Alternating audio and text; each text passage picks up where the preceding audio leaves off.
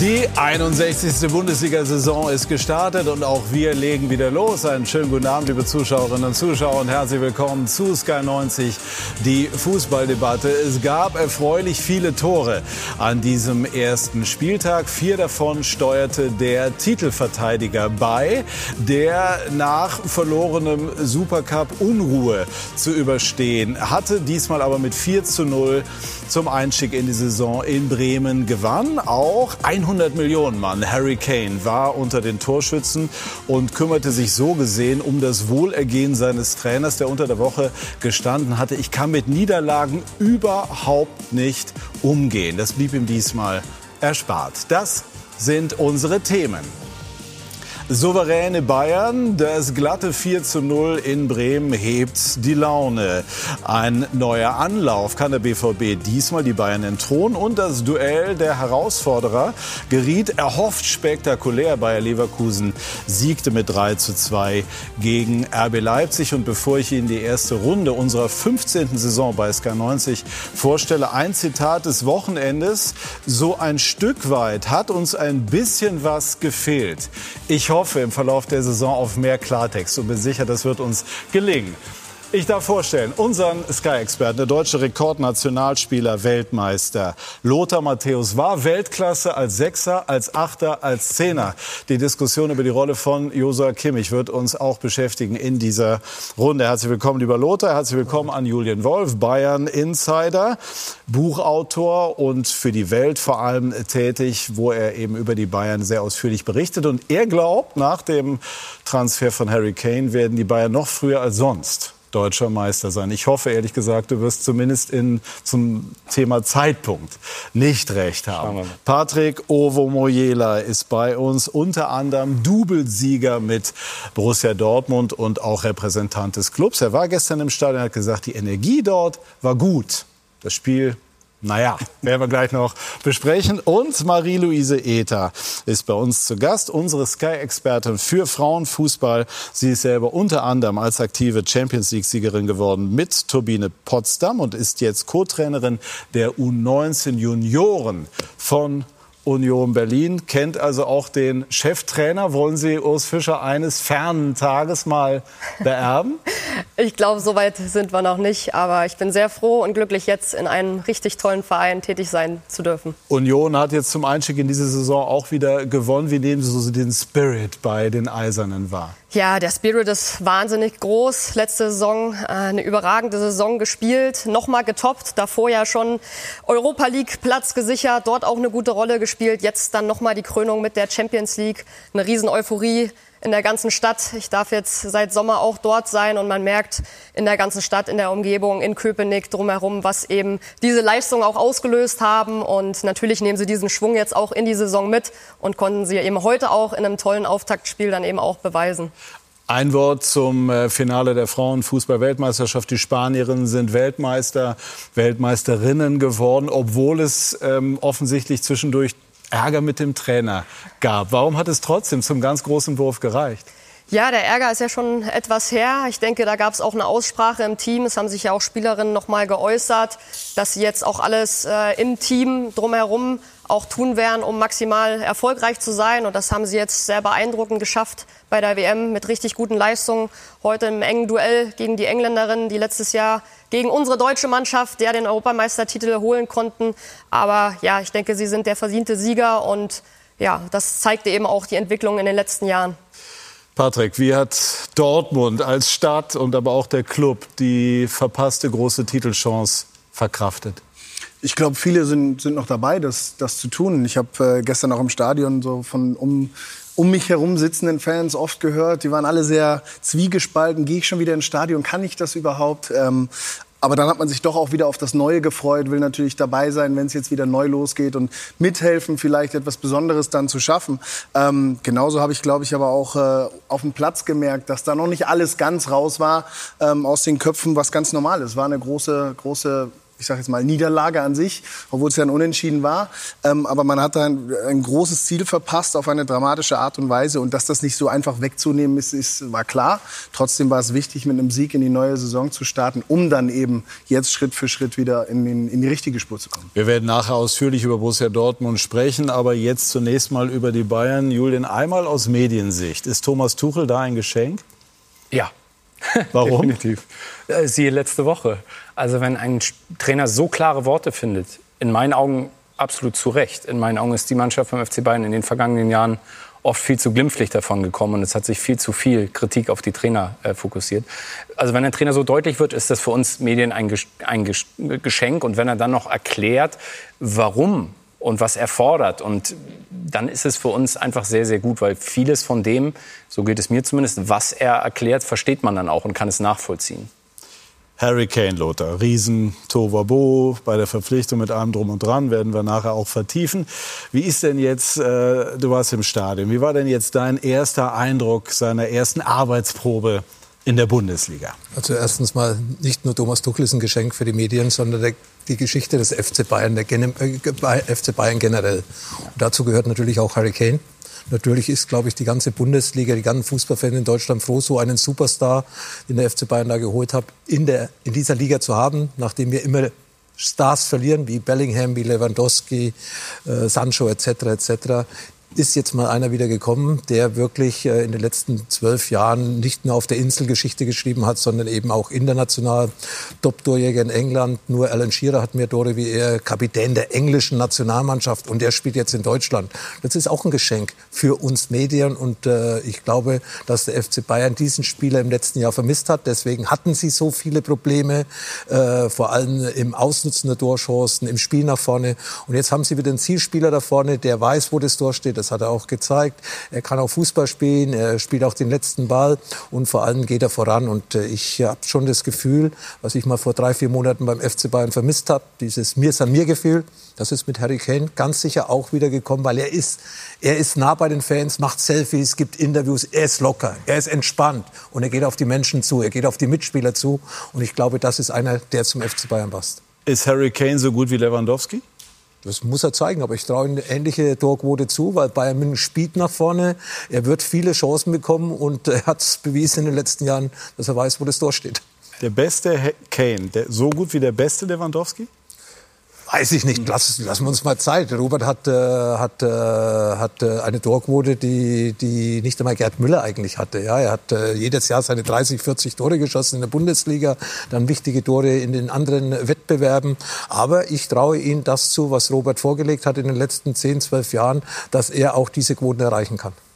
Wir werden es gleich vertiefen. Schauen zunächst auf das, was die Bayern in äh, Bremen geleistet haben. Es war definitiv, Stefan Graf, sehr, sehr wichtig, nach den äh, turbulenten Tagen zuletzt mit einem Sieg durchatmen zu können.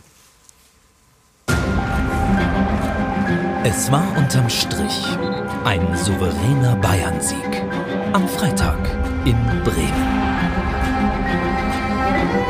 eine gute Leistung, gute Mannschaftsleistung. Und verdient das Sieg und zu Null ist immer top. Und der 100 Millionen Superstürmer Harry Kane traf auch direkt in seinem ersten Bundesligaspiel. Harry ist äh, ein Top-Spieler, eine Top-Persönlichkeit. Wird uns besser machen, wird jeden Einzelnen besser machen. Und, und äh, seine Qualität steht außer Frage. Es gab viel Trubel rund um meine Person, seit ich hier bin. Ich uh, selbst konnte es kaum erwarten, endlich zu spielen und dem Team uh, zu helfen. Und ich hätte mir am Ende kein schöneres Bundesliga-Debüt vorstellen können. Uh, Alles top also bei den Bayern. Oder etwa nicht? Ja, das werden wir sehen. Also man sieht ja immer nur, wie, wie gefestigt eine Mannschaft ist, wenn es mal nicht läuft. Wenn du mal in Rückstand gerätst. Da haben sie letzte Saison der Tuchel Probleme gehabt. Da haben sie letzten Samstag im Supercup Probleme gehabt gegen die Leipziger. Nach diesem Supercup vor gerade einmal einer Woche klang Tuchel noch ziemlich besorgt. Als hätten wir vier Wochen nichts gemacht, muss man leider so sagen.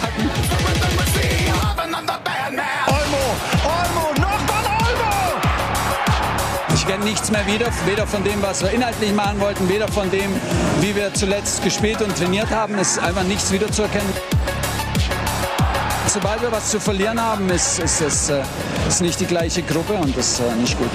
Tuchel kritisiert die Mannschaft öffentlich und macht schon auf der Asienreise deutlich, auf einer Position sieht er noch Handlungsbedarf. Aus meiner Sicht haben wir keinen Sechser, der für defensive Stabilität und Absicherung sorgt.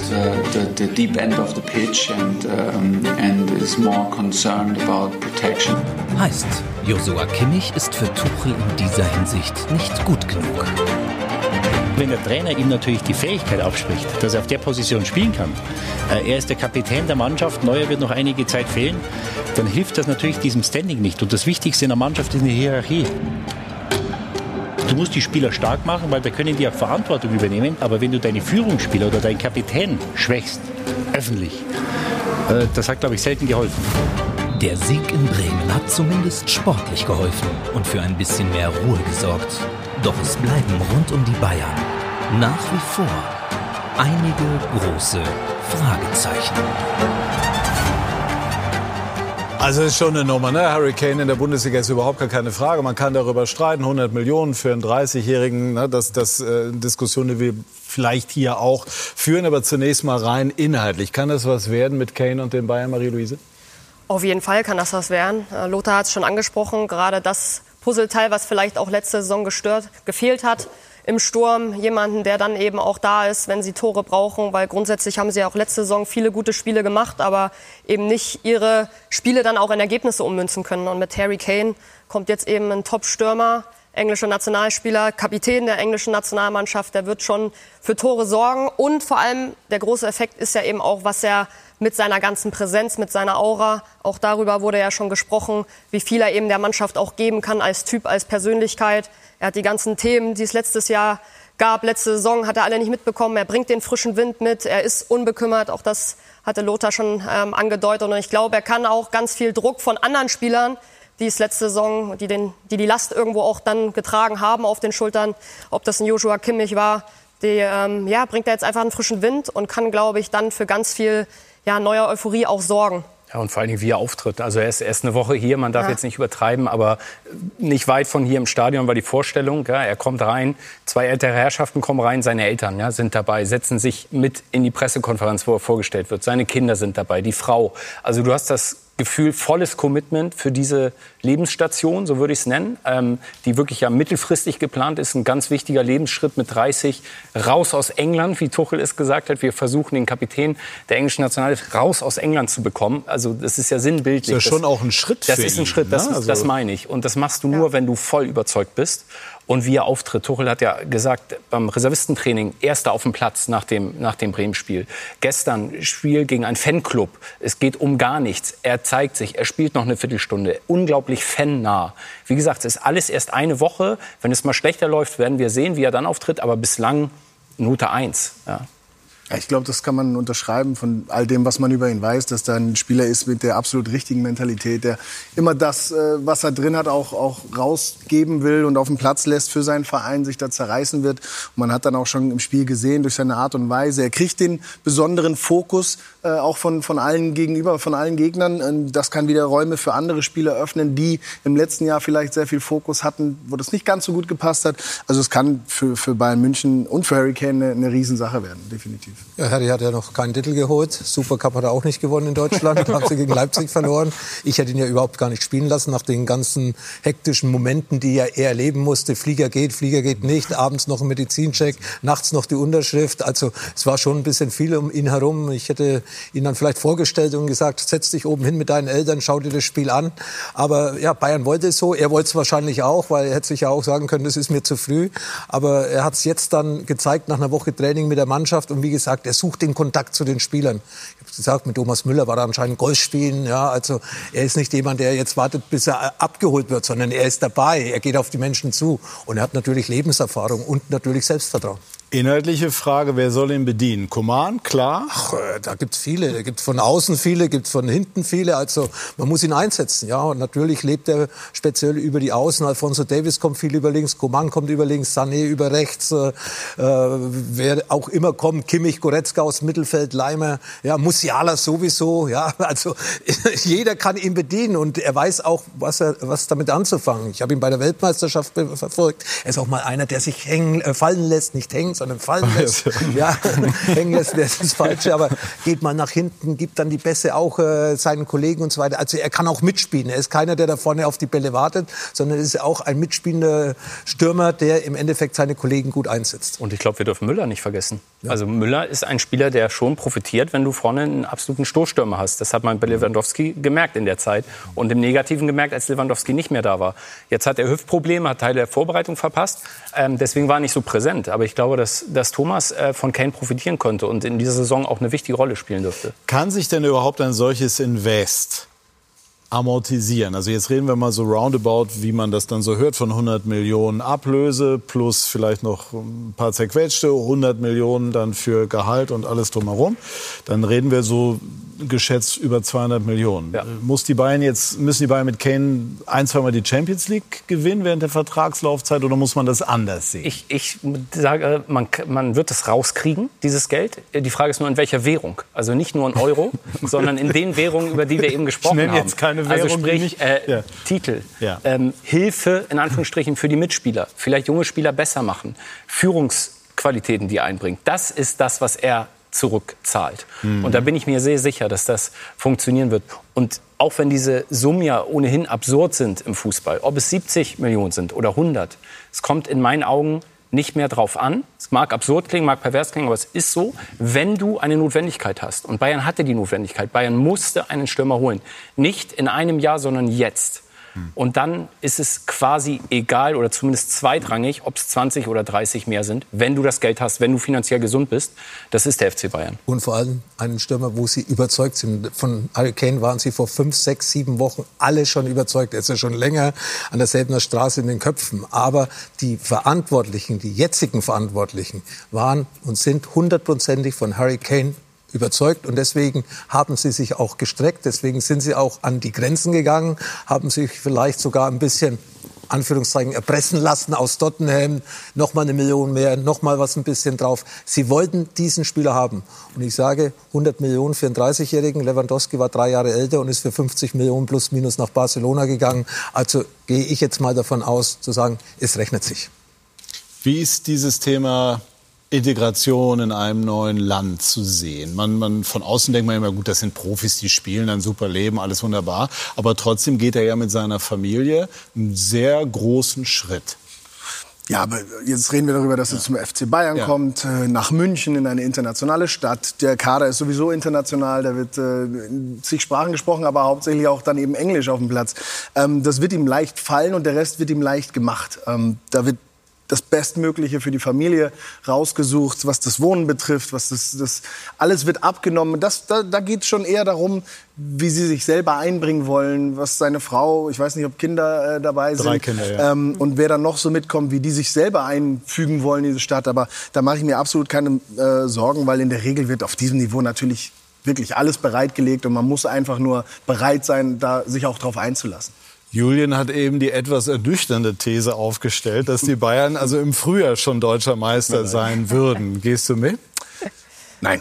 Also, äh, nee. Sie waren ja jetzt zuletzt auch nicht äh, sehr früh deutscher Meister. Vielleicht, wenn sie Meister werden, vielleicht schaffen sie es einen Spieltag früher als, als jetzt. Aber ähm, ich glaube, es, es bleibt immer noch abzuwarten. Jetzt haben wir einen guten Einstand gesehen, sicherlich von Harry Kane. Man sieht, dass er sehr viel auch, auch zeigt, was, was dem Bayern gut tut. Er zieht sehr viel Räume, die er dann wieder öffnet für diese wahnsinnig schnellen Spieler, die sie eben haben. Ähm, er wird sicherlich selber auch Tore schießen. Ich, wir sind ja hier bei einer Debatte, sage, sein Torschuss wäre wahrscheinlich sogar eher neben das Tor gegangen, wenn von Herrn Pieper das nicht wieder korrigiert worden wäre. Ich glaube, das Bild haben wir, oder die Bilder ja, haben wir das da. ist meine These, da können ja. wir auch darüber debattieren. Ja, aber, aber dann ist es Weltklasse, dass du es genau dann so, oder dass du das Glück dann sozusagen hast. Jetzt eben. schau noch mal hin, Patrick. Ja, das muss man sich auch erarbeiten. Also ja. die Bewegung vorher ist natürlich ja. Weltklasse, wie er sich in diesen freien Raum reinbewegt. Und dann äh, zieht er so ein bisschen äh, den Ball auch von sich aus gesehen nach links und der Pieper grätscht ihn halt wieder Richtung Tor. Es gab eine Einstellung, die wir jetzt hier nicht gesehen haben. Das ist quasi aus äh, fast von hinter Spieler gesehen in einem Superzoom. Und da sieht man, dass die ersten Zentimeter eher eher links vom Pfosten dann, also außen vom Pfosten landen. Aber darüber geht, äh, darum geht es ja. gar nicht. Er wird seine Tore schießen. Entscheidend ist ja vor allem, dass er sie nicht nur bei einem Respekt in Bremen schießt, sondern dass er sie im Champions League Viertelfinale, Halbfinale und so weiter schießt. Das können wir jetzt noch nicht sagen. Ganz genau. Es das Niveau grundsätzlich andere, hat er, das ist keine Frage. Andere, andere Art von, von Innenverteidigern mit mehr Erfahrung, mit anderer, anderer Körperlichkeit, als es vielleicht jetzt in Bremen der Fall war. Er ist ein Spieler auf einem extrem hohem, auf einem Weltniveau. Und auch da wird er versuchen, seine Lösung zu finden. Er hat bestimmt auch ein paar parat, aber das muss er eben jetzt in der neuen Liga dann auch zeigen. Äh, ich bin gespannt drauf. Es ist ein Superstar, der der Liga gut tut, der wird den Bayern gut tun und alle anderen werden sich freuen, sich daran messen zu können. Darf ich nur zu meiner Ehrenrettung noch ja. ein Argument für meine These sozusagen die, die These ist ja jetzt nicht völlig absurd. Äh, wir hoffen nur darauf im Sinne der Spannung, dass sie so nicht eintritt. Total. Ich glaube nur, wir haben einfach eine Liga in dieser Saison, wo Bayern Spiele haben wird, wie vor ein paar Jahren mal HSV, Bremen etc. 6, 7, 8, 0. Ich glaube, diese Spiele wird es geben in der Liga. Ob es jetzt Bochum ist, ob es Heidenheim ist, werden wir sehen. Aber das ist mein Gefühl, was die Qualität der Liga angeht. Und wenn Kane dann mal drei Tore macht, ich glaube, es wird die Monate bis zur Champions League, gerade nach der Vorrunde, man sagt ja, entscheidend ist eh erst ab März, ähm, wird Kane schon so viele Tore in der Liga gemacht haben, dass er ein unfassbares Selbstvertrauen hat und dass er in dieser Mannschaft sehr, sehr angekommen sein wird. Das ist so meine These. Und, und wir haben jetzt noch den bildlichen Beleg, womöglich, zur These von Patrick ja, Ovomoyela. So, da sieht man, Hier. genau. Ja, es ist schwer. Es ist, es ist ein bisschen spekulativ. Na gut, aber die Richtung des Balles wäre doch eigentlich fast identisch gewesen, ja, oder nicht? Nee, nee, da ist schon eine Korrektur äh, zu sehen, meiner, meines Erachtens. Aber äh, nochmal, das ist jetzt vielleicht. Ja, aber ist, ist doch spannend. Da ist nach das München. Dortmund haben gestern nach dem Spiel gesagt, wichtig, dass wir drei Punkte gehabt haben. Der Kane hat gesagt, wichtig, dass der Ball ein Tor ist. Also, ja, absolut. Sehr gut. Wird ein Spieler wie Sané von Kane möglicherweise mitgezogen? Beispielsweise das erste Tor entstand ja aus einer Koproduktion.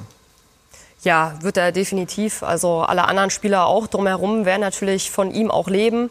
Ähm, er bringt sich super ein, auch darüber haben wir schon gesprochen. Er ist ein Spieler, der sich ja auch selber gerne ins Spiel bringt, auch wenn er vielleicht die Bälle auch mal nicht bekommt, wenn auch mal ein schweres Spiel dabei ist. Und das schafft ja immer wieder auch Räume für die Spieler drumherum. Und das hat man jetzt schon bei Leroy Sané gesehen, aber auch Kingsley Coman. Oder ob es dann auch ein Jamal Musiala ist, auf den sich ja letzte Saison auch vieles dann fokussiert hat, der dann auch dementsprechend wieder mehr Freiräume hat. Und dementsprechend äh, wird das auf jeden Fall spannend sein, wie dann alle anderen Spieler definitiv auch besser werden unter ihnen, neben ihm. Ist Sané der Spieler bei den Bayern, Lothar, der am meisten Luft noch nach oben hat, gemessen an dem schier unermesslichen Potenzial dieses Spielers? Ja, meiner Meinung nach hat er Weltklasse äh, Anlagen. Anlagen, absolut. Also es hat die Schnelligkeit, er hat Dribbelstärke, er hat die Raffinesse, er hat einen Torschuss, er hat alles. Er hatte auch das Auge für den besser stehenden Spieler als der letzte Ball. Und äh, ich hoffe, dass er in diesem Jahr das spielt, was wir alle wissen, was er kann. Dann ist er nämlich nicht nur für Bayern München wichtig, sondern vor allem auch für die deutsche Nationalmannschaft bei der EM nächstes Jahr in, in der Heimat. Ja, und äh, Leroy ist ein überragender Spieler. Jetzt, äh, wenn er dann das umsetzt, was eigentlich alle schon gehofft haben in den letzten Jahren und was jetzt vielleicht Duchel so ein bisschen schon Beispiel beim ersten Spiel gegen Bremen hingebracht hat. Er hat ja nicht nur nach vorne zwei Tore gemacht. Er hat nach hinten zwei, drei Läufe wieder gemacht über 50, 60 Meter, wo er dann im letzten Moment auch noch den gegnerischen äh, Angriff äh, unterbunden hat. Also das äh, wollen wir vorhin sehen und das muss er jetzt kapieren. Im Alter ist er, dass er das kapieren müsste. Er hat Erfahrungen gesammelt, nicht nur in Deutschland, auch international, hat bei Manchester City gespielt und deswegen glaube ich schon, dass äh, Leroy Sané hier mit diesen Möglichkeiten, mit diesen Mitspielern und eben mit dieser Persönlichkeit vorne drin ganz groß davon profitieren kann. Und davon profitiert natürlich dann der FC Bayern und vor allem dann auch wahrscheinlich Hansi Flick. Wir hatten vor dem Bremen-Spiel schon so unter den Bayern-Reportern in Teilen das Gefühl, dass Sané ein Gewinner der Vorbereitung unter Tuchel ist. Und das hat sich jetzt bestätigt. Also ich gebe Lothar total recht.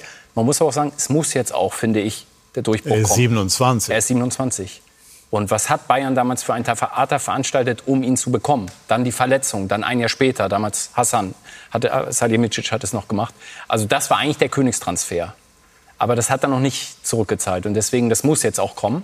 Aber es ist auf einem super, super Weg, zumindest jetzt die letzten Wochen. Ich glaube, das liegt einzig allein an ihm. Also er muss es nur wollen. Das Potenzial hat er ja, um, um, um Weltstar auch zu werden. Äh, nicht nur auf Instagram oder sonst wo, sondern eben auch auf dem Fußballplatz. Und da gehört er jetzt ja schon zu den Besten. Aber er kann sich selbst davon noch frei machen, wenn er eben bereit ist, alles zu geben dafür. Und das sieht man jetzt immer häufiger. Lothar hat es angesprochen, diese Aktion auch gegen den Ball bereit zu sein, für den Mannschaft, für den Verein, für den maximalen Erfolg, eben die Meter noch mal zu machen. Ich glaube, Timo Werner hat da abgelaufen in einem Wahnsinnstempo. Jetzt im Supercup auch eine, eine unglaubliche Szene.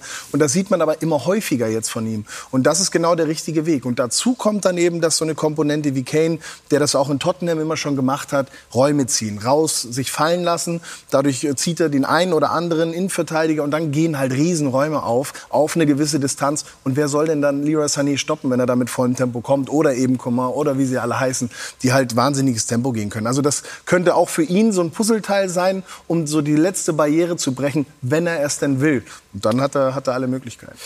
Marie-Louise, Sie haben, äh, sind selber auf dem Weg schon, äh, die Trainerkarriere aufzubauen, sind lizenzierte Trainerin. Äh, wie verfolgen Sie diese Debatte jetzt um Tuchel und seine doch sehr ehrlichen Aussagen. Also Stichwort, sah wohl so aus, als hätten wir vier Wochen nicht trainiert. Ich bin ratlos.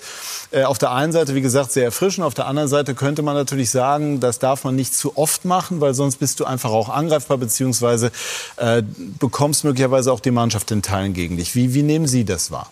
Ja, zum einen finde ich das total gut, dass Thomas Tuchel nach so einem Spiel einfach auch offen und ehrlich darüber spricht, was er inhaltlich einfach auch gesehen hat und vor allem eben auch, wie er sich gerade auch fühlt nach einem Spiel, womit man eben nicht zufrieden war. Und das mal zu sagen, auch zu so einem Zeitpunkt zu sagen, denke ich, ist völlig in Ordnung. Klar, auch äh, was angesprochen wurde, dass er das jetzt nicht jede Woche machen kann, wenn das Ergebnis vielleicht mal nicht stimmt oder auch die Leistung nicht da ist, ist auch schwierig. Andersrum, wenn er beim Supercup sich hinstellt und das versucht irgendwie schön zu reden, dann ist es ja auch nicht wirklich glaubwürdig. Deswegen finde ich das super, dass er sich da so offen und ehrlich auch hinstellt. Er hat ja auch gesagt, ähm, dass dann auch die inhaltliche Analyse danach wieder folgt und dementsprechend auch da die Spieler, die sind professionell. Ich glaube, die können auch damit umgehen, wenn der Trainer nach so einem Spiel dann eben auch ja keine, keine Einzelkritik geht oder keine einzelnen Spieler dort irgendwie an den Pranger stellt, sondern eben auch sagt, ähm, dass er enttäuscht ist und er nimmt sich ja trotzdem selber auch immer wieder mit rein. Von daher finde ich das total gut. Er hat sich das Standing ja auch irgendwo erarbeitet als Trainer. Ich denke, das kann auch nicht jeder Trainer machen. Aber ein Thomas Tuchel bei Bayern zu dem Zeitpunkt, denke ich, war das sehr in Ordnung und, und passte auch. Lothar? Ja, äh, Als Spieler nimmt man das ja möglicherweise etwas anders ja, deswegen wahr. nicht so häufig. Ja. Zwischendurch natürlich mal was auf die Hörner, absolut. Die letzten zwei, drei Jahre sind sie auch von Hassan sehr geschützt worden, die, die, die Spieler des FC Bayern. Ja, da sind sie ja von uns teilweise auch noch sanft kritisiert worden, aber das war den FC Bayern schon zu viel. Die Spieler hat man aus der Verantwortung praktisch schon ein bisschen herausgenommen und dann häufig, ja, die anderen sind schuld. Aber hat nicht Hoeneß euch auch damals geschützt? Ja, das war eine andere Zeit. Also ich weiß noch, dass Uli äh, sogar ins Persönliche gegangen ist, aber das war eben auch aus der Enttäuschung heraus, aus der Wut über das äh, schlechte Spiel, über die schlechten Ergebnisse. Aber ich glaube, dass äh, Thomas Tuchel auch eins vorhat, die Spieler in die Verantwortung zu nehmen. Ich habe zum Beispiel erfahren, dass vor dem Spiel gegen Bremen mit einigen Spielern gar nicht so im Einzelgespräch äh, was rübergekommen ist, was, was erwarte ich von dir, was sollst du machen und Aha. so weiter. Also die Spieler hätten eigentlich mehr eine Kommunikation erwartet, aber gesagt, du spielst und du spielst auf der Position. Also ein Goretzka oder so vielleicht. Äh, Ungefähr, ja. ja. Es gibt Spieler, die eben im Endeffekt ja vielleicht ein bisschen mehr erwartet hätten, mehr äh, Aufgaben, mehr, mehr Erklärungen ja. etc. etc. Und das ist Thomas Tuchels Weg jetzt und er will die Spieler dann in die Verantwortung nehmen, Selbstverantwortung. Und das ist, glaube ich, ganz gut, dass es so mal ist, dass die Spieler wissen, sie sind für sich selbst verantwortlich. Sie müssen 90 Minuten kämpfen, sie müssen intelligent spielen, sie müssen miteinander spielen. Und wenn der Kimmich eben geht, und das hat Goretzka gut gemacht, dann ist Goretzka auf der Sechs geblieben. Es war zumindest einer da. Es ist ja egal, wer da da ist. Aber die Position muss besetzt sein. Und Kimmich geht halt häufig auf die halblinke Position zum Anspielen. Und dann, wenn er sich drehen kann, macht er eben den Weg nach vorne. Dann kam Goretzka auf die Sechs und somit war das Zentrum mit dazu. Das ist natürlich sehr, sehr interessant. Glaubst du sogar, dass die beiden, also jetzt speziell Kimmich, Goretzka, das sehr stark untereinander ja, die, abgesprochen die, haben? Die, kennen sich ja, ja, haben große Erfolge gehabt, äh, nicht nur bei Bayern, auch in der Nationalmannschaft, sind auch privat sehr gut befreundet und ich glaube schon, dass da die Chemie stimmt zwischen beiden. Und ich habe auch gesagt, man braucht nicht unbedingt einen Sechser, man hat Kimmich, man muss nur Kimmich dazu bringen. Und wenn Kimmich dann mal die Position verletzt, verlässt, dann muss eben ein anderer auf dieser Position spielen. Und das hat Bayern München in Bremen über ja, über viel, viel Spielzeit sehr, sehr gut gemacht. Wobei ich, ich kann mir sogar vorstellen, dass gerade die beiden froh gewesen sind, wenn sie vorher nicht so viel mit der Tuchel hätten reden müssen, weil der eine war gefühlt auf dem Abstellgleis. Ja, darauf zielt jetzt die Frage. Ne? Genau, also der andere der war so ein bisschen in, in, seine Ehre vielleicht angegriffen, weil, er, weil ihm gesagt wurde, du bist ja eigentlich gar kein Sechser oder du kannst das vielleicht auch gar nicht so richtig.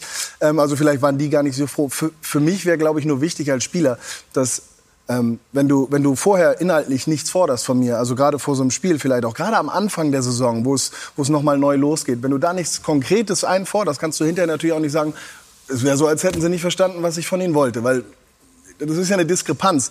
Und davon darf es nicht zu viel geben, davon darf es nicht äh, zu weit gehen. Du kannst sie mal pieksen, du kannst auch mal auch eine scharfe Aussage tätigen. Ich glaube, damit können wir oder konnten wir alle leben. Das brauchen wir vielleicht sogar das eine oder andere Mal. Aber im Großen und Ganzen muss es dann schon homogen bleiben. Und äh, jeder muss verstehen, was er zu tun hat. Jeder muss auch wissen, was er zu tun hat, um dann hinterher daran auch gemessen und kritisiert zu werden. Und äh, solange da die Schere nicht zu weit klafft, ist es in Ordnung aber das wird sich dann zeigen. Einmal noch nachgefragt bei Tuchel. Ich habe das ja eingangs der Sendung gesagt. Also sein Zitat: Ich kann mit Niederlagen nicht umgehen. Ich kann das kaum ertragen. Ich nehme das persönlich.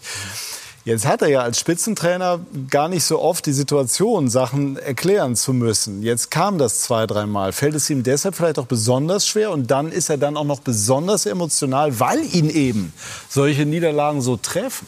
Ja, ich, ich glaube, er hat einen wahnsinnig hohen Anspruch erstmal an, an die Leistung seiner Spieler. Er verlangt sicherlich auch nichts, was nicht umsetzbar ist. Aber wenn das eben nicht so umgesetzt wird, wie besprochen, wie geplant, und man dadurch verliert, weil man kann immer ein Fußballspiel verlieren, wenn eine andere Mannschaft einfach besser ist. Wenn, wenn da die nächstbessere oder die noch bessere Mannschaft eben steht und dich in irgendeinem Finale schlägt, dann wird sich sicherlich auch ein Thomas Tuchel nicht maßlos darüber aufregen oder anders damit umgehen. Nur wenn du oder wenn er das Gefühl hat, ähm, er hat verloren, weil die Spieler sich an gewisse gewisse Dinge nicht gehalten haben, nicht bereit waren, das Letzte rauszuholen und so weiter und so fort. Dann, glaube ich, fühlt er sich äh, persönlich angegriffen, so nach dem Motto, ich habe euch doch gesagt, wie es geht, mhm. aber ihr wolltet partout nicht hören.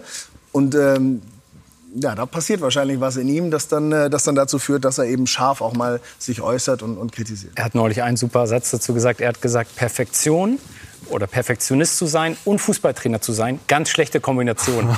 und das ist wahrscheinlich echt das, er, er, jeder von uns weiß, Perfektion gibt es nicht, aber er strebt halt nach diesem Maximum und im täglichen reibt es dich so auf. Er sagt, ich liebe dieses Spiel so, auch nach all den Jahren, also Stichwort Abgeklärtheit und so.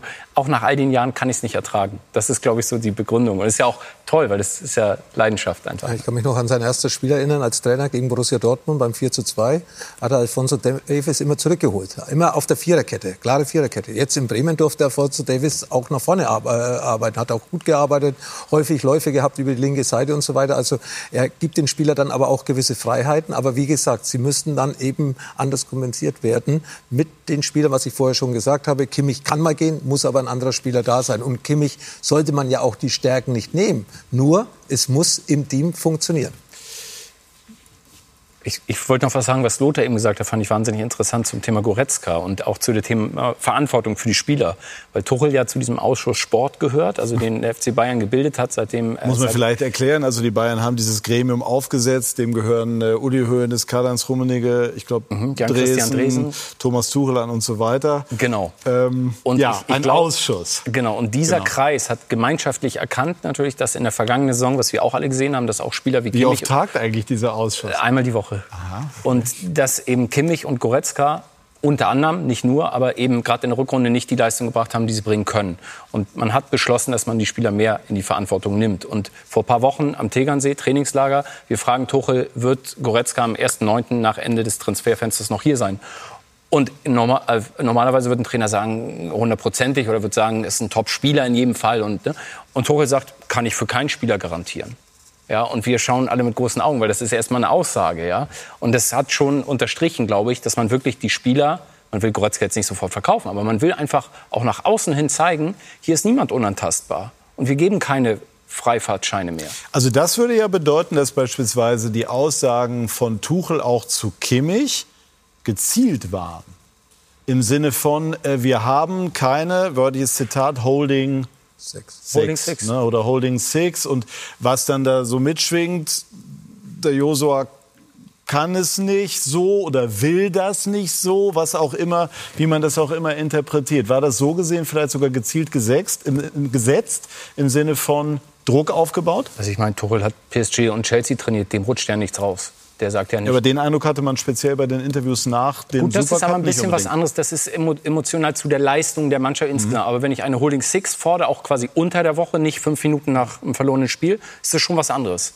Also, ich glaube auch, der ist so, ja. also so auch intelligent, dem rutscht sowas nicht raus. Der macht dann schon alles auch überlegt oder weiß genau, was er damit auslöst, beziehungsweise auch, was er damit auslösen will.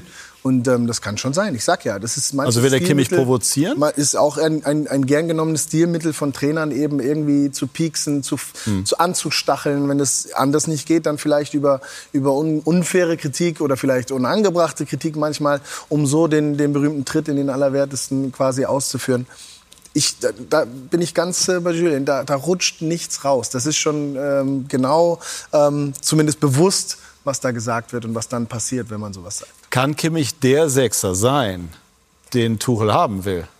Kann er auf jeden Fall. Also ich finde schon, dass Joshua Kimmich alles mitbringt, auch für diese Position. Er will häufig natürlich noch eine etwas andere Rolle einnehmen. Aber jetzt auch im Zusammenspiel mit Goretzka, der ja auch einfach ein super Spiel gemacht hat, äh, wieder am Freitag dort an seine ja, Top-Leistung auch rankam, zusammen mit Kimmich dann eben auch in der Abstimmung, dass Kimmich dann eben auch immer mal wieder diese Freiheiten genießen kann, um auch ein Stück weit vielleicht noch offensiver zu werden. Dementsprechend kann er diese Rolle total ausfüllen und finde ich jetzt auch nicht, dass FC Bayern München da unbedingt noch einen Top-Sechser braucht. Also von daher bin ich sehr gespannt, wie es da dann auch weitergeht. Aber ich glaube auch ein Kimmich, das habe ich eingangs schon mal gesagt, dem tut es jetzt auch ganz gut, dass ein Harry Kane da ist, dass jetzt auch mit dem neuen Innenverteidiger, dem Kim, auch nochmal eine super Verpflichtung war, ist, der vielleicht auch Stück für Stück auch mehr Verantwortung übernehmen soll. Und ich glaube, auch das wird ähm, Joshua Kimmich auch gut tun, um auch wieder zu seinen eigenen Top-Leistungen zu kommen. Ich habe gesagt, Lothar Matthäus Weltklasse 6, 8 und 10. Das war ja auch so. Lothar hat angefangen, defensiver. Damals gab es noch den Begriff des Sonderbewachers gegen Maradona, gegen Zico, später dann auf acht, äh, würde man heute Box-to-Box sagen und als Zehner dann eben ähm, auch das, das Spiel dirigiert in der, in der reiferen Phase, wenn ich das mal so sagen darf. Ist die ähm, Sechs eine Frage, wenn man jetzt grundsätzlich alles mitbringt, der Bereitschaft im Sinne von, man muss sich ein bisschen selber zurücknehmen? Ja, es kommt darauf an, erstens mal, in welcher Mannschaft man spielt. Und äh, Kimmich hat ja wieder die meisten Ballkontakte gehabt äh, beim FC Bayern. Er wird immer gesucht von seinen Mitspielern. Äh, für Kimmich wird es auch noch wichtig sein, dass Manuel Neuer zurückkommt. Das ist ja dann mhm. auch noch so ein Baustein, der im, im, Endeffekt in den letzten sieben, acht Monaten nicht zur Verfügung gestanden ist. Und Joshua, ich äh, halte ihn für Weltklasse, was er in den letzten sieben, acht Jahren gezeigt hat sowohl auf der Sechs, wenn er eben das spielt, was er kann, auch ein bisschen sich zurücknimmt und dann mehr an die Mannschaft denkt, beziehungsweise als rechter Außenverteidiger auch äh, sehr starke Leistungen. Ich will jetzt nicht sagen, da war er auch Weltklasse, aber Josua Kimmich ist ein Spieler, der auf dieser Position das Profil für mich hat, Top-Leistungen zu bringen. Und wie bringt man ihn dazu, diese Leistung konstant auf dieser Position so diszipliniert ah, Er übernimmt zu bringen? Verantwortung, er ist ein aggressiver Leader, er legt sich auch mal mit dem Gegner an, er legt sich mal mit den Schiedsrichtern, gehört ja alles dazu. Als Kapitän hast du da schon auch in dieser Richtung ein bisschen Verantwortung, backt sich auch die Spieler, geht auf die Spieler zu, hat es auch als jüngerer Spieler gemacht, auch wie er keine Kapitänsbinde gehabt hat, hat äh, vielleicht ab und zu zu viel in den äh, Interviews nach dem Spiel gesagt, was den Spielern nicht unbedingt gefallen hat beim FC Bayern. Also er hat dann äh, im Endeffekt alles kritisiert und äh, war wieder gut für uns, für die Medien. Ja, aber nee, Joshua ist, glaube ich, der weiß, äh, dass er im Endeffekt äh, diese Qualitäten hat, die ein Trainer fordert. Und wie gesagt, jetzt müssen sie gemeinsam die Wege finden, dass sie alle davon profitieren. Nicht nur Kimmich, sondern eben die Mannschaft und die steht im Vordergrund. Ist da noch Platz für einen Spieler wie Leimer? der mit vielen Hoffnungen aus Leipzig gekommen ist und von dem ich finde es auch unter anderem ein Top-Balleroberer. Jedes Testspiel gemacht, ne? Na?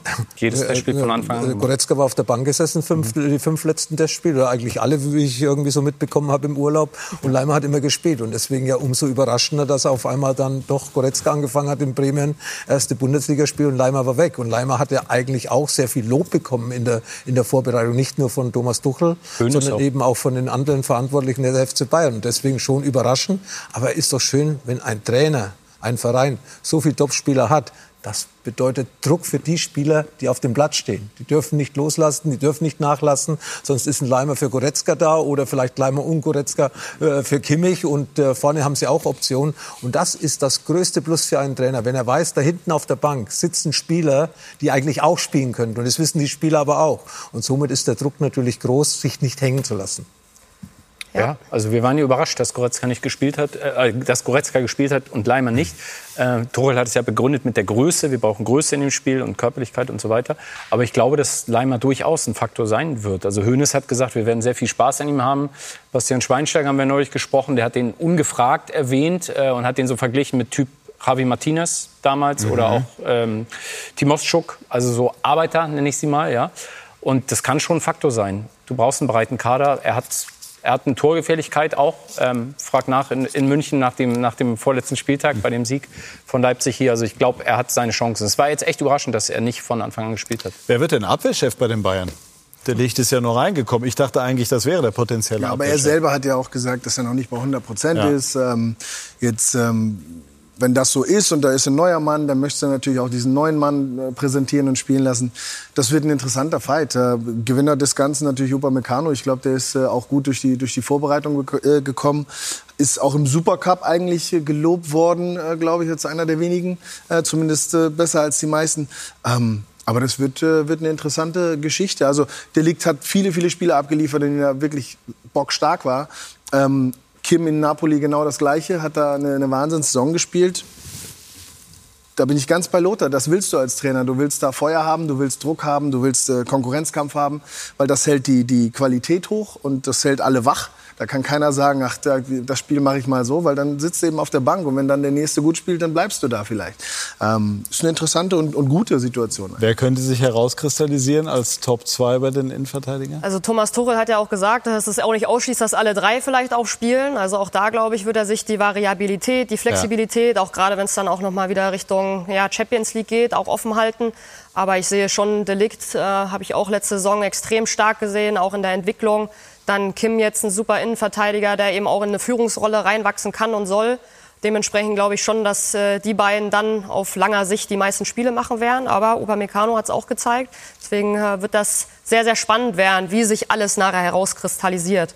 Ich, ich glaube, mit, ähm, mit Rafa Guerrero zum Beispiel haben sie auch in, in, auf der linken Seite, der vielleicht, wenn, wenn es in der Viererkette gespielt wird, Alfonso Davies vielleicht sogar den Vorrang lassen muss, weil er eben diese lange Distanz und dieses Spiel, das ist ihm nicht äh, am nächsten. Aber wenn wir wieder mit der Dreierkette spielen würden, also alle drei Innenverteidiger kannten plus welche auf den Außen, dann ist Rafa Guerrero auch deutlich der wertvoller. Schienenspieler. Ja, genau. Dann ist er wieder deutlich wertvoller als in der ja. Viererkette hinter links. Also auch das könnte ein Gedanke sein. Und, und Thomas Tuchel kennt sowohl Rafa Guerrero als eben jetzt auch seine Spieler ein bisschen. Ähm, der, kann da, der kann da spielen. Die Torhüterfrage wird äh, jetzt vermutlich beantwortet durch Perez mhm. von Maccabi Tel Aviv. Es gibt, so wie wir gehört haben, jetzt äh, schon noch mal Dissonanzen hinsichtlich der, der Ablöse. Maccabi will mehr Geld. Äh, genau, Aviv, also, ja. genau, das ist die Übersetzung, ja. wollen mehr Geld. Ähm, ist aber, wenn es so käme, es scheint jetzt zumindest so zu sein, dass die Bayern keine ganz große Lösung anstreben. Ist das ja. der richtige Weg oder ist das mit äh, Risiko behaftet zumindest? Es, es ist in jedem Fall konsequent aus Sicht der Bayern, weil wenn du Manuel Neuer eben schon frühzeitig quasi sich mit ihm darauf verständigst, dass man an ihn glaubt, dass man da fest von ausgeht, dass er wiederkommt, dann ist es konsequent. Äh, Jan Sommer hat halt Gebrauch gemacht von einer Klausel und dadurch ähm, ist er weg. Bayern musste etwas machen. Man holt jetzt quasi jemanden, der mit Ulreich konkurriert vielleicht, sobald Neuer wieder da ist, um die Nummer zwei. Also ich habe mich heute auch noch mal ein bisschen umgehört. Also bei Neuer gehen Sie wirklich davon aus, dass gerade jetzt Länderspielpause Anfang Mitte September, dass er dann wahrscheinlich zurück sein wird. Und dann Lothar kämpft, will er sich rankämpfen. Ja, vier bis sechs Wochen würde ich auch sagen. Manuel Neuer ist wieder auf dem Platz, 90, äh, 90 Minuten auf dem Platz. Das heißt nicht im Training, sondern beim Spiel zumindest möglich aufgrund seines äh, Fitnesszustandes. Er hatte Probleme mit dieser Metallscheibe, die noch äh, rausgemacht worden ist. Natürlich Nachwehen, ist ganz klar. Äh, wusste man vorher nicht, aber es hat ihn behindert. Deswegen ist äh, nochmal dieser operative Eingriff erfolgt. Und äh, ja, man ist überzeugt, dass Manuel Neuer in ein paar Wochen wieder Stammtorhüter beim FC Bayern ist. Nur ich frage mich, warum hole ich so einen jungen unerfahrenen Torhüter, den hier in Deutschland eigentlich keiner kennt. Also ich kann den nicht, mhm. ich gehe davon aus, viele andere auch nicht. Wir haben doch bei Bayern München auch viele junge Torhüter gehabt. Warum hat man da nicht irgendwann mal einen aufgebaut? Auch ja, Nachwuchsleistungszentrum, das waren alles so ja, dritte Torleute, haben in der, in der, in der Zweitmannschaft gespielt, sind, haben in der U19 gespielt. Ich bin der Meinung, bei Braunschweig spielt jetzt äh, Hofmann, glaube ich. Ja, aber solche Torhüter kann ich mir doch irgendwo, dritten Torhüter praktisch, kann ich mir doch irgendwo auch mal in den letzten zwei, drei Jahren selbst aufbauen. Das hat mich ein bisschen überrascht, dass mhm. sie dann eben eben auch aufgrund dessen, was Sie jetzt mehr wissen, wie vielleicht noch vor vier Wochen, sich denn äh, für einen jungen Torhüter entschieden haben, der ganz sicher nicht äh, geplant ist, dass er Champions League Halbfinale spielt. Wenn Neuer fit werden sollte, wäre er dann auch Nummer eins bei der Europameisterschaft? Äh, offener Kampf, würde ich sagen. Also der Stegen äh, liefert ja ab. Äh, wissen wir auch, was er in den letzten Jahren gezeigt hat. Manuel Neuer muss seine Leistung bringen, um auch da wieder Nummer eins zu werden. Aber wenn er das eben tut, also wenn er bei Bayern dann wieder zwischen den Pfosten steht und wieder der Manuel Neuer ist, der vielleicht davor war, ähm, mit noch mehr Erfahrung vielleicht ein bisschen ausgestattet.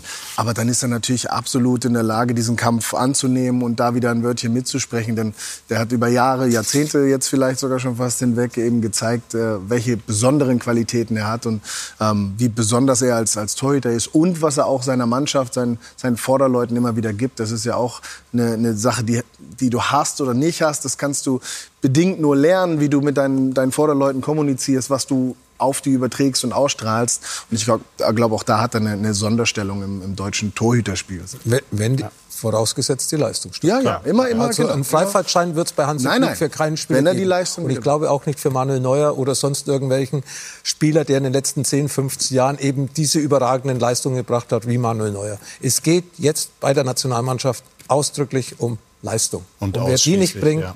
der spielt nicht, ähnlich wie bei Bayern München. Lothar, ein Wort äh, zu dem eben schon angeklungenen Mir san mir. Es gibt ja das legendäre Wortgefecht damals mit Oliver Kahn. Da wurde ja versucht, genau zu definieren und zu eruieren, zu eruieren was ist das denn jetzt genau? Ähm, man kann sagen, menschliche Wärme, Wir-Gefühl, all diese Dinge. Ähm, jetzt hat sich ja die Führung bei Bayern im Grunde komplett verändert. Kahn ist weg, Salihamidzic ist weg. Ich habe gelesen, der Vertrag sei jetzt auch aufgelöst. aufgelöst ne? das, bei beiden, das, ja. ja. Genau. Ähm, Jan-Christian Dresen ist jetzt äh, Chef, äh, Freund kommt als Sportdirektor. Ist denn das Mir Samir dadurch jetzt wiederhergestellt, Lothar? Ja, vor allem ist ja Uli Hoeneß und Karl-Heinz Rummenigge auch wieder dabei, die das über Jahrzehnte lang gelebt haben, vorgelebt haben. Und die wissen schon, wie sie das jetzt wieder transportiert haben in den letzten zwei, drei Monaten. Nicht nur auf die Mannschaft, sondern auf die ganze Belegschaft. Es war ja nicht nur, dass die Mannschaft, äh, sagen wir mal, vielleicht den Eindruck hinterlassen hat, dass nicht mehr eine Einheit dasteht ja, der FC Bayern hat nicht mehr die Freude vermittelt nach außen, auch bei den Angestellten und nicht nur an der Säbner Straße, sondern auch im Stadion und so weiter. Die Leute waren nicht mehr zufrieden. Man hat sich nicht mehr, ja, die Hand gegeben. Man hat sich nicht mehr unterhalten morgens vielleicht äh, kurz vor der Arbeit oder wenn man ins Büro gegangen ist. Es war einfach alles ein bisschen anders, alles kälter. Und diese Wärme ist jetzt wieder da. Und Harry Kane macht doch das auch schon vorbildlich, würde ich sagen. Und gerade weil eben Uli Hoeneß und Karl-Heinz Rummenigge wieder zurück ist, die ja im Endeffekt dieses vorgelebt haben, als Spieler mitbekommen haben, als Funktionäre, das ist wieder da. Dieses Gefühl habe ich wieder, dass sie alle an einen Strang ziehen. Da wird sich unterhalten, da wird oft miteinander diskutiert, äh, die gehen oft miteinander um, die sind auch nicht alle der gleichen Meinung, aber sie gehen raus aus dem Raum und gehen dann einen gemeinsamen Weg. Sind Sie eigentlich mit Hönes mal wieder in Kontakt gewesen zwischendurch? Ich bin immer mit den Verantwortlichen beim FC Bayern in Kontakt. Natürlich äh, habe ich Kontakt zu den Leuten. Man, äh, auch mal Bier getrunken jetzt mit Hönes? Gab ja Nein, mit Hönes habe ich jetzt kein Bier getrunken, aber man trifft sich immer wieder und ich und Uli Hönes sind im Endeffekt ab und zu nach außen hin vielleicht nicht unbedingt Best Friends, aber wir haben miteinander keine Probleme. Das ist auch mir Samir. Man kann so, auch ein Glas Wein trinken. Man kann auch ein Glas Wein trinken. aber ich glaube, also gab jetzt keinen gemütlichen Abend zusammen, Nein, wenn ich es richtig noch nicht, aber den wird es auch wieder geben. Den wird es auch geben. Sehr schön. Da sind wir doch äh, zufrieden und glücklich und sprechen gleich über Borussia Dortmund. In der vergangenen Saison hat es ganz knapp nicht gereicht zum Meistertitel und jetzt nimmt der BVB einen neuen Anlauf. Gleich mehr dazu bei SK90, die Fußballdebatte.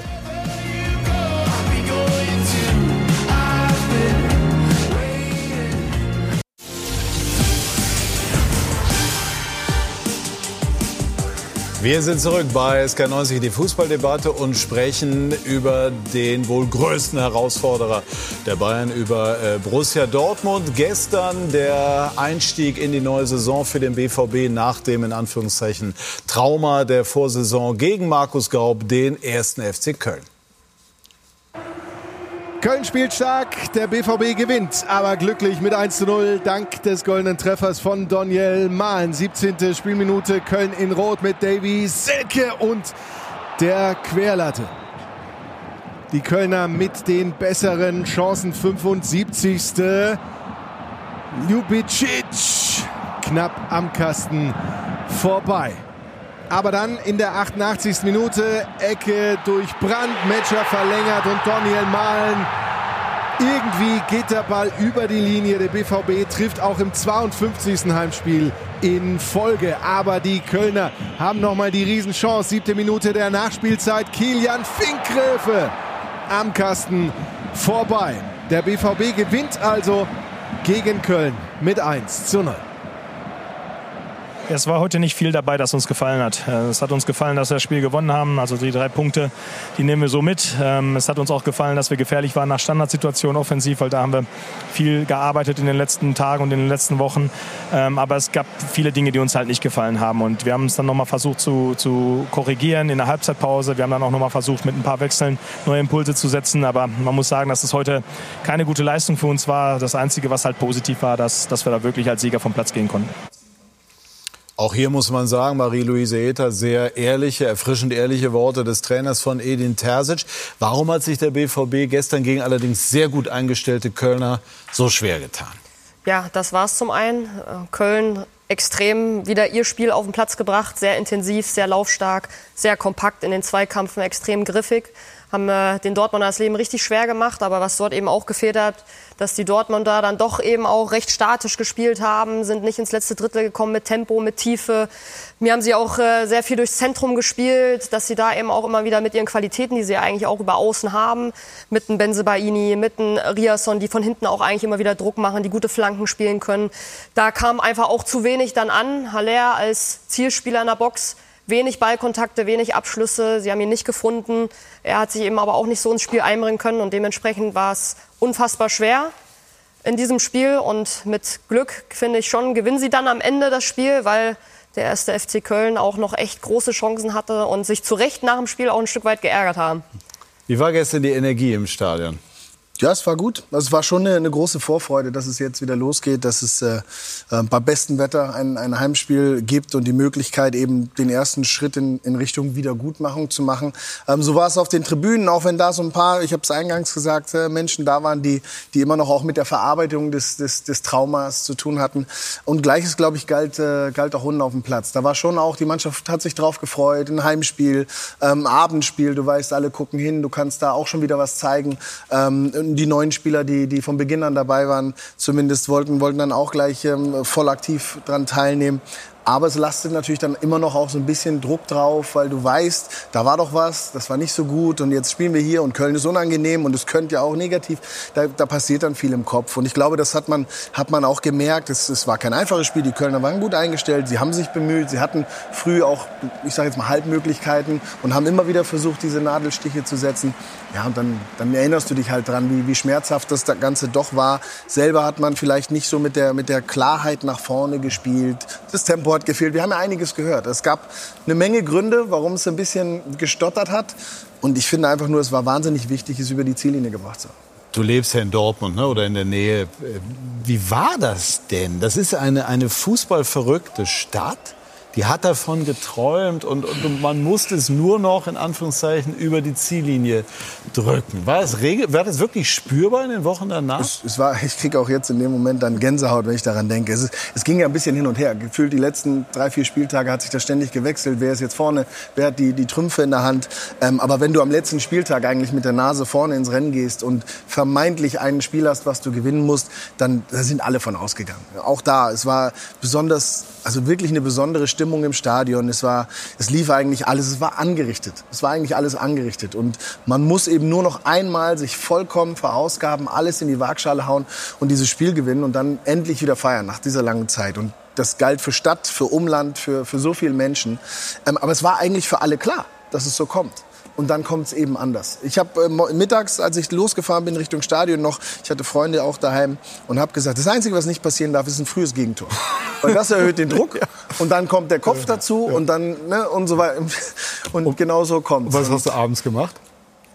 Ja, das gehört auch nicht ins Fernsehen. Aber zumindest habe ich auch daran, äh, abends schon daran gearbeitet, dass ich am nächsten Morgen we möglichst wenig davon äh, noch weiß. Ja, und äh, Sebastian Kehl, guter, bekannter Freund, wie, wie hat der das äh, aufgenommen? Ja, der war natürlich auch total angefasst, so wie, so wie alle Beteiligten. Ich glaube, man hat äh, viele im, im, äh, auf dem Platz noch gesehen in den Kamerabildern. Auch Edin Terzic war natürlich gebrochen, Spieler waren, waren am Boden zerstört. Und so ging es natürlich auch Sebastian Kehl. Auch er hatte kein einfaches Jahr, das erste Jahr in voller Verantwortung. Und das dann am Ende möglicherweise krönen zu zu dürfen mit einer, mit einer Meisterschaft wäre auch für ihn persönlich natürlich was ganz Tolles geworden. Aber übergeordnet einfach für diesen Verein nach dieser langen Zeit wahnsinnig wichtig. Und ich glaube schon sagen zu dürfen, dass Sebastian Kehl den Verein schon auch lebt und das schon immer getan hat, zumindest seit ich ihn äh, kenne.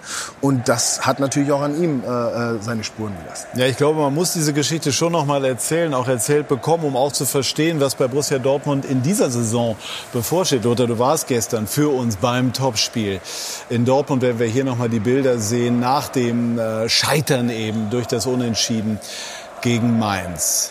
Wird der BVB das abschütteln können? Ja, mit der Leistung. Oder ist es die Schlüsselfrage, ob sie das schaffen?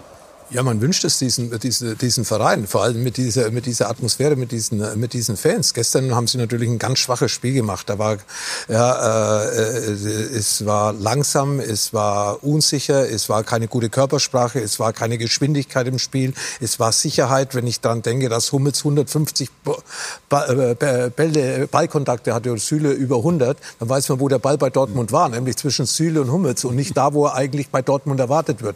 Bis zur 32. Minute Minute. Ich bin jetzt nicht der Statistik-Fan unbedingt, aber äh, ich sage, die haben noch kein einziges Mal zu Hause aufs Tor geschossen gegen FC Köln. Wenn das in Allianz Arena passiert, dann akzeptiere ich das bei Borussia Dortmund. Also sie sind gar nicht in den Strafraum gekommen. Nicht nur, weil äh, Köln gut verteidigt hat, sondern weil sie nicht über Außen gekommen sind, keine Dribblings, keine Geschwindigkeit. Kurz vor der Halbzeit hat Brandt mal eine Riesenchance gehabt, wo Schwolow gut gehalten hat. Ball in die Tiefe, Brand, Lauf in die Tiefe und schon waren sie gefährlich. Das ist das Spiel, das äh, Dortmund auszeichnet. Das war gestern eben nicht der Fall. Keine Geschwindigkeit, äh, keine Selbstverständlichkeit, Stückwerk und Reus, äh, ein Schatten seiner selbst. Äh, äh, Emre Can hat selbst gesagt, dass er schlecht gespielt hat. Ich habe im Nachhinein auch noch erfahren, dass er angeschlagen war. Äh, Sabitzer eigentlich noch ein Fremdkörper, auch keine Spritzigkeit, hat die ganze Woche nicht unbedingt mit der Mannschaft trainieren können. Also es waren viele Baustellen. Wenn sie bei Ihnen die Flanken sind nicht gekommen. Riasen auf der rechten rechten Seite erster Kontakt, Annahme, zweiter Kontakt, Weg nach hinten, dritter Kontakt, Pass nach hinten, würde ich sagen 25 Mal das Gleiche passiert und da kannst du kein Tempo gewinnen in der Mannschaft. Und Haller, der eine gute Vorbereitung gehabt hat, steht natürlich vorne drin und bekommt keine Bälle. Also mussten sie eben auch hinten mal zu Null spielen, was wichtig war, mit einem Weltklasse-Torhüter, mit einem Mats Hummels in überragender Form. Und dann muss eben das Glück dazu kommen, dass man sich selbst anschießt, dass man 1 zu 0 gewinnt. Das war Borussia Dortmund für mich gestern nach es geht manchmal Minuten. trickreich zu bei den Toren. Das sind Nuancen auf diesem Niveau. Die Jungs sind heutzutage so clever und ja. so, so gut ausgebildet. Genau. Die können auch solche Dinge. Ja, nein, genau. das, ich bin da absolut bei Lothar. Da, da, gehört dann am Ende Glück dazu. Wichtig war, hinten zu Null zu stehen da gehörte eine grandiose Leistung von Greg Kobel äh, dazu, der, der in den richtigen Momenten eben Weltklasse gehalten hat. Dazu gehört Mats dazu, der den, der den Laden schon und dann Süde, diese Schusstechnik. Und dann diese Schusstechnik, wo Donny Malen sich mit dem rechten an den linken schießt, um dann eben einen gewissen Drall auf den Ball zu geben. Ja. Das können nicht viele. In Holland wird das offensichtlich trainiert. ähm, ja, und dann in Leverkusen auch. In Leverkusen, stimmt, in Leverkusen genau, auch. Florian Wirtz ja, gestern ja. ähnliches Tor. Und dann geht er genau. genau da rein, wo ihn eigentlich dann keiner, keiner mehr rauskriegen kann. England trainiert man so, dass man noch den Gegenspieler anschießt, um dem dann. Also gut, also so. So. Ja. Man, man, könnte sagen im Stile einer Spitzenmannschaft, ne? schlecht ja. gespielt, aber gewonnen, aber geduldig geblieben, das kann man Ge schon sagen. Ich hatte zwischendurch, hätte ich das, ich habe das ähm, auf Sky Go geguckt in der Bahn auf dem Weg von Leverkusen hierher. Also ich dachte, die Kölner setzen in der 88. Konter. Nee, die Kölner glaub, hatten ja in der zweiten Halbzeit mehr Spielanteile. Das ja. war ja nicht nur so, dass die Dortmunder keine Lösungen gefunden haben, sondern in der zweiten Halbzeit, so von der 65. bis zur 85. Minute, hat Köln dieses Spiel kontrolliert, hatten einige Chancen und Kobel, wie gesagt, zwei Weltklasse-Paraden, auch einige gute Laufwege, die dann nicht ausgenutzt worden sind mit dem letzten Bass, haben sie dann nicht gespielt, die Kölner. Also die Kölner hatten eigentlich viele, viele Möglichkeiten, speziell zwischen der 65. und 85. Minute in Führung zu gehen. Letzte Sekunde, ich glaube, nach dem Eckball. Ne? Ja, Da ersten, bleibt, glaube ich, ein das. Freistoß, Da. dann ein Eckball, in den, ich glaube, eine Minute nach unserem Führungstreffer und äh, in der Nachspielzeit. Und das sind eigentlich die Momente, wo, wo du dann schon wieder die Hände vor, vom Kopf zu, äh, zusammenschlägst und sagst, okay, jetzt fangen wir wieder ein für unsere Schläfrigkeit. Wir sind über die Linie gekommen, das ist gut, aber es muss natürlich deutlich besser werden äh, für die nächsten Spiele. Lothar, du hast eben einmal Reus äh, erwähnt. Wird er, hat er das Niveau, um, um das Spiel des BVB so zu prägen, wie ihm das früher geglückt Nein, ist? äh, Die Zeiten sind irgendwo vorbei. Also ich äh, von Marco Reus, deswegen glaube ich, dass die Entscheidungen richtig waren. Mats Hummels und Marco Reus, sie sind ja weiterhin Ansprechpartner für den Trainer, Ansprechpartner für die jungen Spieler, Hilfestellungen etc. Dass sie einfach mal sich auf, äh, dass sie sich auf sich selbst konzentrieren können.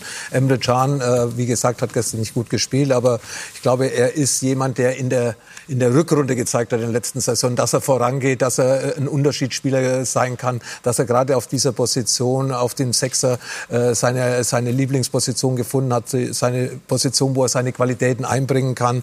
Und äh, Marco Reus, ja, er hat nicht mehr die Geschwindigkeit, er geht nicht mehr eins gegen eins, aber er ist clever, er hat mal einen cleveren Laufweg, er hat mal diese Aktion, die dann vielleicht den Unterschied machen kann. Aber dass man jetzt sagt, Marco Reus erwarten wir eine Saison, wo er den Unterschied in diesem Bereich macht, wo wir äh, Borussia Dortmund sehen wollen. Das traue ich Marco Reus nicht in jedem Spiel zu, nicht häufig zu. Ich traue ihm auch nicht zu, dass er über 34 Spiele Stammspieler ist. Da ist die Konkurrenz zu groß. Ich halte sehr viele Stücke von Metscher, der für mich tolle Veranlagungen hat, Geschwindigkeit, auch immer diesen Weg nach vorne sucht und eben mit dieser Geschwindigkeit kommt, die mir gestern im Endeffekt trotz einer gut defensiv gestaffelten Kölner Leistung äh, dann doch diese Lücken finden könnte, äh, bevor eben, wie gesagt, ein Marcel Sabitzer, ein eleganter Spieler, ein Bassspieler, ein intelligenter Spieler, auch Marco. Aber so diese 1 zu 1 Situation, die werden sie nicht haben, speziell Marco nicht, wie er das vielleicht noch vor vier, fünf Jahren hatte. Also nur noch ein, wie soll ich das jetzt sagen, nicht Ergänzungsspieler, aber Edelreservist auf sehr hohem Niveau.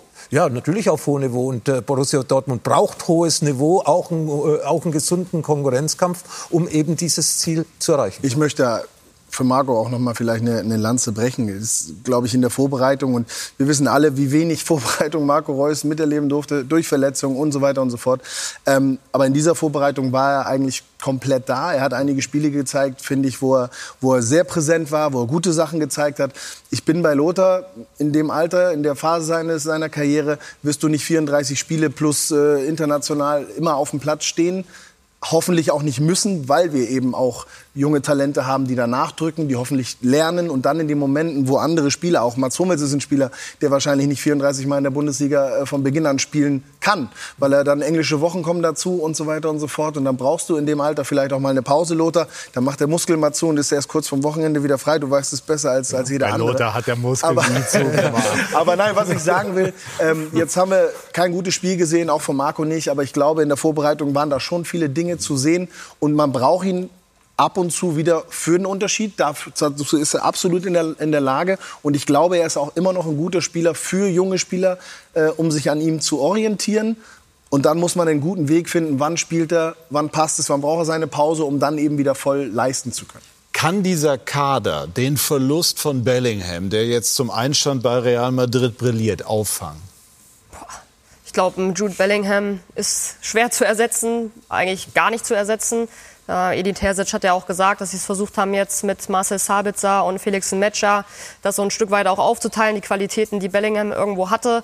Die bringen natürlich schon noch mal andere Qualitäten mit. Ist aufgeteilt auf zwei Spieler, deswegen äh, kann man den Jude Bellingham nicht, äh, nicht ersetzen und das wird extrem schwierig. Das ist äh, ja auch ein Punkt, wo ich sage, dass es für Dortmund dann schon auch auf Sicht, auch Konstanz in der ganzen Saison schon auch schwierig wird, das eben aufzufangen mit dem Negativerlebnis, wie die Fans reagiert haben. Das ist großartig, das ist klasse, aber eben gerade mit so Widerständen dann auch umzugehen, mit so Rückschlägen umzugehen, ja, das wird die große Herausforderung. Und Bellingham wäre da natürlich auch ein, ein Spieler gewesen, der ihnen unfassbar geholfen hat. Er ist nicht mehr da. Und Felix Metscher wird wahrscheinlich auch ein bisschen Zeit brauchen. Als junger Spieler super talentiert auf jeden Fall, aber auch 30 Millionen, auch von ihm wird jetzt ein Stück weit auch schon was erwartet. Da muss er ja sicherlich auch erst mal lernen, damit umzugehen. Aber ich, diese Diskussion haben wir ja eigentlich auch jedes Jahr. Ich meine, als Lewandowski weggegangen ist, hieß es, was macht der BVB jetzt? Und dann kam die, irgendwann Jaden Sancho. So, dann war das nicht mehr genug. Und, oder Dembele und Aubameyang. Dann waren die weg. Dann kam irgendwann Erling Haaland. Als dann ist Erling, ging, da ging das das waren noch ganz andere Zeiten. Aber dann war Erling Haaland weg. Und was ist im, im Jahr 23, glaube ich, passiert? Oder in, wir haben mehr Tore geschossen als, als davor. Zumindest in dieser in derselben Aber gibt Zeit. es jetzt so einen Spieler, der diese Fantasie auslöst, wie ein Bellingham, wie ein Haaland, wie ein Sancho? Ich glaube, Kannst du auch nicht immer, weil es außergewöhnliche Spieler wir haben, sind. wir haben Farbe. fantastische Talente, wirklich auch im Kader, von denen man noch nicht alles gesehen hat, aber ein, ein, ein Bino äh. Bino Gittens ist da, ein Duranville ist da, der wahnsinnig vielversprechend ist. Aber die Jungs sind eben noch nicht stabil. Der eine hatte mit der Schulter zu tun, der andere hat kleinere muskuläre Themen und so weiter. Adeyemi ist auch noch nicht am absoluten Limit wahrscheinlich gewesen und hat aber schon kommt, gezeigt, ne? Ähm, was er eigentlich kann, Donny Malen und so weiter und so fort. Ich glaube, es ist immer der Plan gewesen von Borussia Dortmund natürlich vers zu versuchen, Lücken wieder zu schließen. Das geht dann manchmal über ein, äh, ein, zwei, drei mehr Schultern als, als eben durch diese eine besondere Person. Da muss man dann auch Glück haben. Dass ein Erling Haaland so einschlägt, hat keiner geahnt. Dass Jude Bellingham so einschlägt, hat jetzt auch keiner direkt erwartet und so weiter und so fort. Aber wir werden versuchen, das äh, eben gemeinschaftlich wieder aufzufangen. Und ich glaube, da ist, ähm, da ist Potenzial in der Truppe da. Und wenn sich das findet, dann, dann bin ich nicht bange. Und ich glaube, man darf eins nicht vergessen, vielleicht ist der Kader ja noch gar nicht fertig. Also, wir haben ja noch zehn Tage. Also, vielleicht passiert ja noch was. Das hat man ja, also, gestern, bei, das hat man ja gestern bei Sebastian Kehl gehört. Also man ist in den nächsten zehn Tagen schon offen. Und gerade in der Defensive hat man sechs Spieler für vier Positionen, also sehr wenig. Innenverteidigung mit Schlotterbeck, Hummels, zwei Spieler, die ja, wie gesagt, auch ein bisschen Verletzungen schon immer wieder gehabt haben über die Saison. Süle ist der dritte Innenverteidiger, also da gehe ich davon aus, dass sie was machen müssen. Außenverteidiger auch nur drei gelernte Außenverteidiger, wo Wolf eigentlich auch kein Gelernter ist. Äh, Riasen dabei und, äh, und wer ist der dritte? Na, Benzibaini? Benzibaini. Benzibaini ist beim Afrika Cup ähnlich wie Haller. Im Januar fehlt vier, fünf Spiele wahrscheinlich. Also ich gehe davon aus, dass da in Dortmund auf dem Transfermarkt noch äh, das eine oder andere passieren muss, um eben auch die großen Ziele mit Bausen für den einen oder anderen Spieler, auch Verletzungen, auch Abstellungen, wie gesagt, Afrika Cup, mal äh, Gelbsperren etc. etc. Also da in der Defensive wo er nicht unbedingt ihre ganz große Stärke in den letzten Jahren war, dass da noch der eine oder andere kommt. Ganz kurz, wird Bellingham endgültig zum Weltstar bei Real Madrid? Einen richtigen Verein hat er sich ausgesucht, um Weltstar, Weltstar zu werden. Gut, der Anfang ist auf alle Fälle gemacht. Wir sprechen gleich über die größten äh, Herausforderer nach Borussia Dortmund, ne? also über die sogenannten Geheimfavoriten. Bayer Leverkusen und RB Leipzig, die haben sich gestern ein spektakuläres Duell geliefert. Gleich mehr dazu Sky 90, die Fußballdebatte.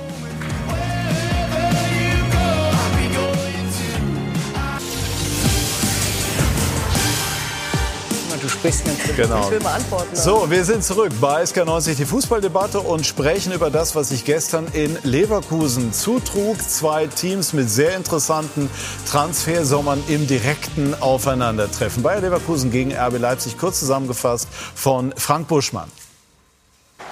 Jeremy Frimpong und Bayer Leverkusen bezwingen RB Leipzig 3 zu 2 in einem hochklassigen Fußballspiel. Den Anfang macht in der 24. Minute auf Vorarbeit des starken Viktor Boniface Frimpong höchstpersönlich nichts zu machen für Blaswig im Leipziger Kasten. 30.000 begeistert von diesem Fußballspiel. Ecke Hofmann, Kopfballtar. 35. Minute, Leverkusen führte 2 zu 0. Vier Minuten später, Ecke Kopfball, das kennen wir doch. Raum auf Olmo, nur noch 2 zu 1. Rein in die zweite Halbzeit. Super Konter von Leverkusen. Kosunu, Frimpong, Wirtz. 3 zu 1. Deckel drauf auf diese Partie. Nein, das war es noch nicht, denn äh, sieben Minuten später Simakan und Openda mit dem 2 zu 3 aus Leipziger Sicht. Das war es aber auch. Leverkusen und Xabi Alonso gewinnen gegen Leipzig. Vor allem eine sehr, sehr gute erste Halbzeit, glaube ich. Ähm, dominant, genau das, was, was wir auch äh, vorbereitet haben.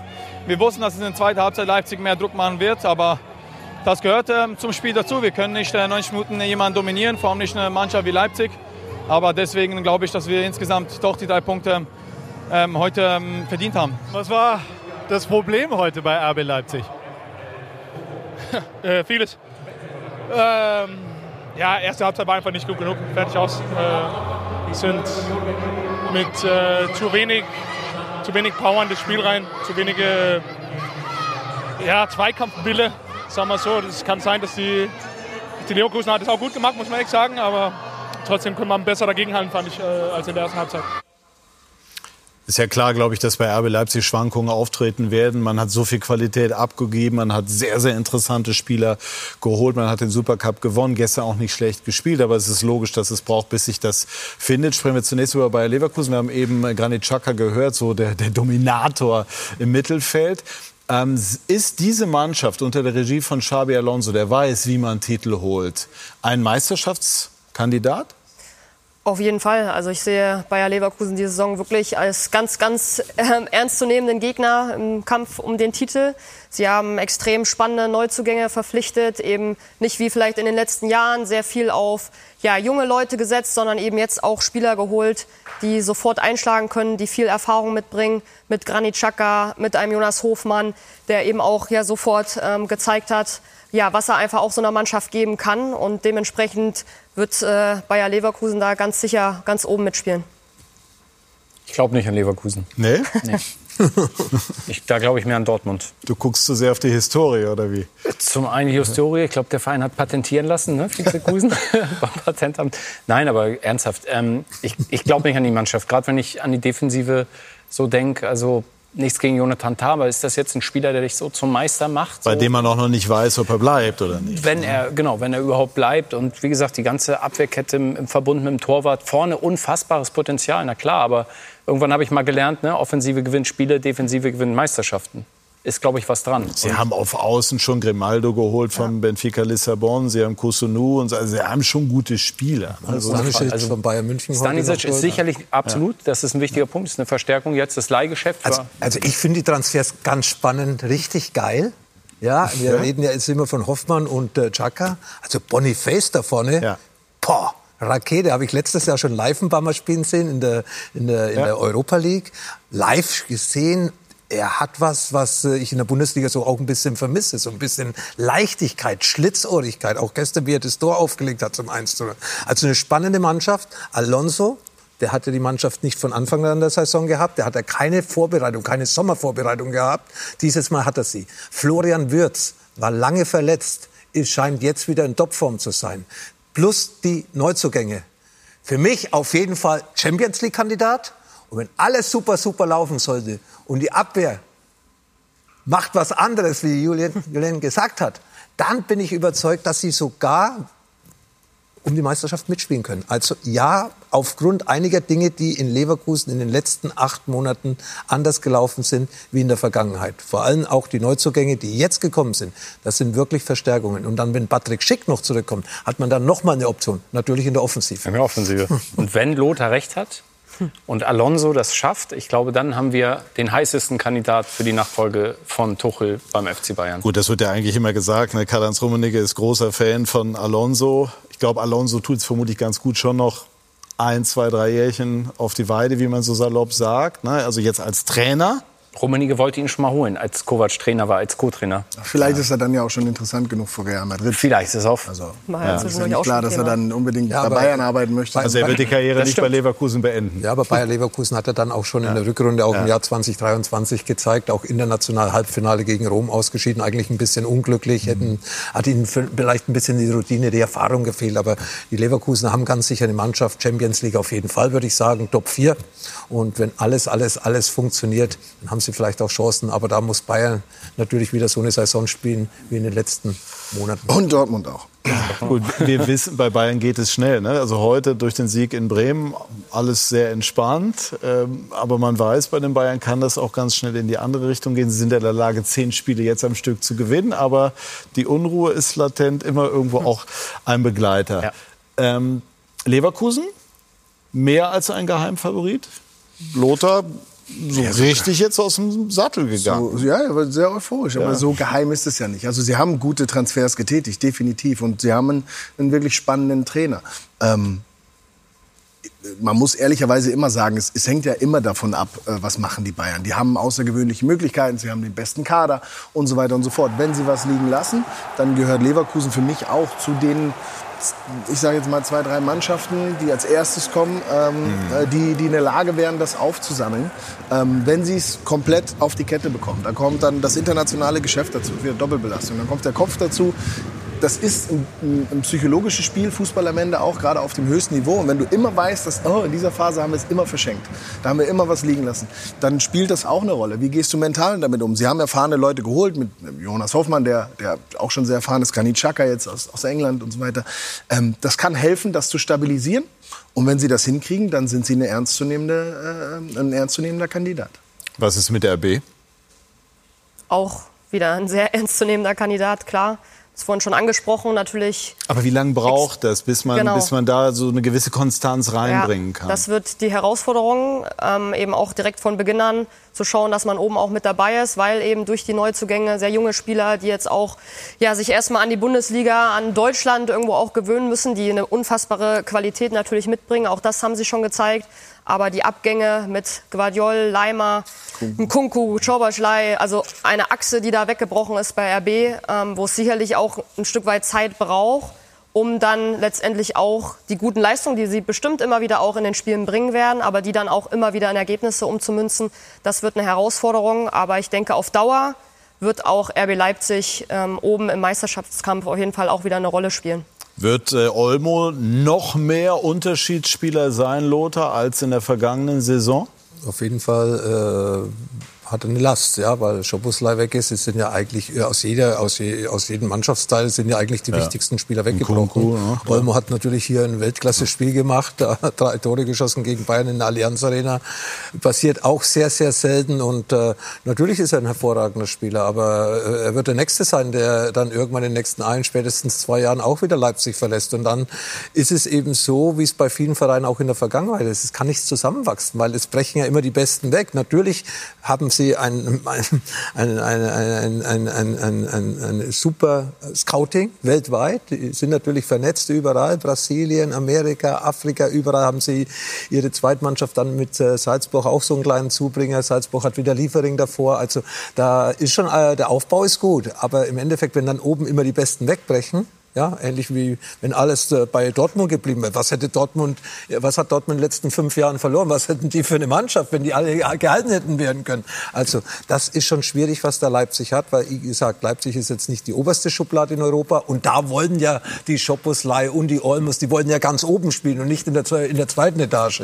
Und Leipzig gehört noch zur zweiten Etage und deswegen ist es eben schwierig, dann auf Dauer diese Mannschaft zu formen, die dann wirklich ganz heißer Kandidat ist. Aber wie sie in München gespielt haben, wenn sie das wiederholen können oder annähernd über die Saison äh, ja, leisten können, dann sind sie auch wieder ein Kandidat auf jeden Fall für die Champions League Plätze. Da reden wir von diesen vier Mannschaften, die wir jetzt alle beleuchtet haben. Aber ganz wichtig, Unterhalb dieser Titelkandidaten wird in der Bundesliga spektakulärer Fußball geboten. Und wir haben uns überlegt in der Redaktion, am ersten Spieltag zeigen wir einfach noch mal exemplarisch acht Tore Augsburg gegen Lothars Herzensclub.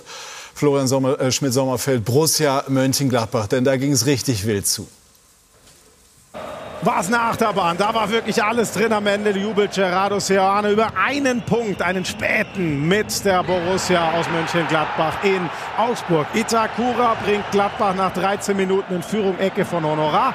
Und da ist der andere Neuzugang in der Offensive. Chwanchara, erstes Bundesligaspiel, 27 Minuten. Hat bis zum ersten Tor gedauert. Das kontert aber Rex Bitschei. Super Schuss, nur zwei Minuten später.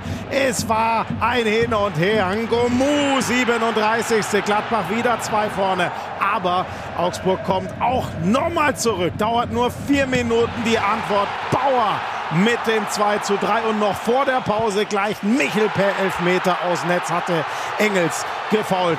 Die letzte Minute der ersten Halbzeit war das und dann wurde es ein bisschen ruhiger, bis Vargas Augsburg in Führung schießt und mit dem ganz späten Elfmeter Schwanschara, zweites Tor, Gladbach noch einen Punkt holt nach, langsam das Ganze aufzubauen. Was ja. brauchst du? Wir diskutieren erregt ja. über dieses Spiel, was wir da eben gesehen haben. Da hat man schon gesehen, welchen Reiz die Bundesliga haben kann. 4-4, Wahnsinn Spielverlauf. Ganz kurz, Lothar, zu Ihrer Brust, die sich auch ziemlich rund erneuert fast gibt. Kann das was werden in Richtung europäische Plätze? Nee. Dieses Jahr nicht. Dieses, ich hätte sie letztes Jahr da erwartet. Sie haben einige Abgänge gehabt. Ich glaube, dass der Trainer gut dazu passt, aber auch da wieder viele Neuzugänge. Und deswegen glaube ich nicht, dass äh, Borussia Mönchengladbach äh, eine Mannschaft ist, die in diesem Jahr europäisch dann das erreicht, was sich die Fans erträumen. Letzten zwei, drei Jahren hätte ich ihnen das zugetraut. Dieses Jahr haben sie wichtige Spieler verloren und äh, Hoffmann haben wir ja schon erzählt, Duram ist gegangen. Also von dieser Seite Jan Sommer, der ja auch über Jahre lang den Laden dahin zusammengehalten hat. Also die kann man nicht eins zu eins ersetzen und deswegen würde ich sagen, äh, ein gesicherter Mittelfeldplatz mit mit erfrischenden Fußball, nicht so wie sie im letzten halben Jahr gespielt hat, sollte die Fans zufriedenstellen. Wir wollen gleich noch ein Sätzchen verlieren über Nadine Kessler, Hannes Wolf, aber kurz hören, Janik, was habt ihr vor bei den XXL Highlights? Das hessische Duell steht ja und stand auf dem Programm. Absolut. Wir machen diesen ersten Spieltag komplett. Ist dann gleich abgeschlossen. XXL Highlights bei uns 19:30 Eintracht Frankfurt gegen Darmstadt 98 steht aktuell 1 zu 0. Kolo Moani hat getroffen. Also der, der umworben wird, für den es dann auch ein Angebot gab, ein verbrieftes aus Paris. Wir haben Stimmen von vor Ort, haben gleich Mirko Slomka mit Analysen zu dieser Partie und Patrick. Wir haben noch das Frauen-WM-Finale nachher in Bild und Ton. Also Spanien hat sich heute zum allerersten Mal gekrönt in Sydney. All das gibt's dann gleich bei uns ab 19.30 Uhr. Dankeschön, Janik. Wir haben ja eben schon die Einschätzung äh, zur, äh, zum WM-Titel der Spanierin ähm, gehört. Ganz kurz ein Wort dazu. Wie kann der deutsche Frauenfußball auch wieder in die Erfolgsspur komplett zurückfinden? Ja, komplett zurück. Sie haben jetzt natürlich den, ja, irgendwo bei der WM nicht das zeigen können, was sie wollten. Das war natürlich ein Schlag. Jetzt auch für die Entwicklung des Frauenfußballs hat man natürlich jetzt Sorge, dass das wieder die steile Kurve aus dem letzten Jahr, wo man eben sehr erfolgreich war und wo so eine richtige Welle dann eben auch nochmal ja, durch Deutschland, durch den Frauenfußball geschwappt ist, dass das jetzt eine kleine Delle nimmt. Aber grundsätzlich ist man da auf einem guten Weg. Da werden viele Dinge angegangen. Und ich bin auch davon überzeugt, dass die deutsche Frauennationalmannschaft auch bei den nächsten Turnieren wieder ein anderes Gesicht zeigen wird. Auch jetzt die Bundesliga, Frauenbundesliga wird wieder sehr spannend. Da sind tolle Neuzugänge. Auch da, die Liga ist sehr attraktiv. Also von daher glaube ich, dass es auch trotz des Ausscheidens bei der WM weiterhin auch positiv nach vorne geht. Sie sind bei uns Experte in Frauenfußball. Viel bei uns zu sehen bei Sky. Das ist ähm, sehr spannend. Nadine Kessler wird gehandelt in neuer Funktion als Nachfolgerin von Oliver Bierhoff. Ganz kurze Einschätzung. Ja, mit Nadine Kessler durfte ich bei Turbine Potsdam ähm, zusammenspielen. Ist schon eine Weile her. Sie hat einen super Job jetzt bei der UEFA auch gemacht. Ähm, ja, hat dort den Frauenfußball extrem vorangebracht. Also ist eine Spielerin und eben eine Persönlichkeit, die, denke ich, auch für so eine Funktion in Frage kommen kann. Uns läuft die Zeit weg, aber ganz kurz, Lothar, Hannes Wolf. Ist das, der Name wird auch gespielt, der, der den deutschen Fußball zurück zu Weltformat führen wird? Ja, er hat als Trainer gute Arbeit geliefert in Stuttgart, in Hamburg war er ja auch. Also Erfahrungen hat er gesammelt, auch im Nachwuchsbereich beim DFB jetzt. Ja, hat hier ein bisschen gearbeitet bei uns und äh, er hat seine Erfahrungen. Und der DFB muss überzeugt sein von dem Weg, den Sie gehen wollen und die richtigen, richtigen Leute dafür anstellen. Also ich wünsche, wenn er es werden sollte, Ihnen alles Gute, weil ich glaube, dass man einfach beim DFB Ruhe braucht äh, und äh, qualitativ hochwertige Leute, die eben den DFB wieder dahin führen, wo wir ihn alle uns wünschen. Gutes Schlusswort. Sehr muntere Runde. Vielen herzlichen Dank. Danke Ihnen, liebe Zuschauerinnen und Zuschauer, für Ihr Interesse. Und Yannick und Mirko übernehmen gleich. Viel Spaß dabei. Tschüss und auf Wiedersehen.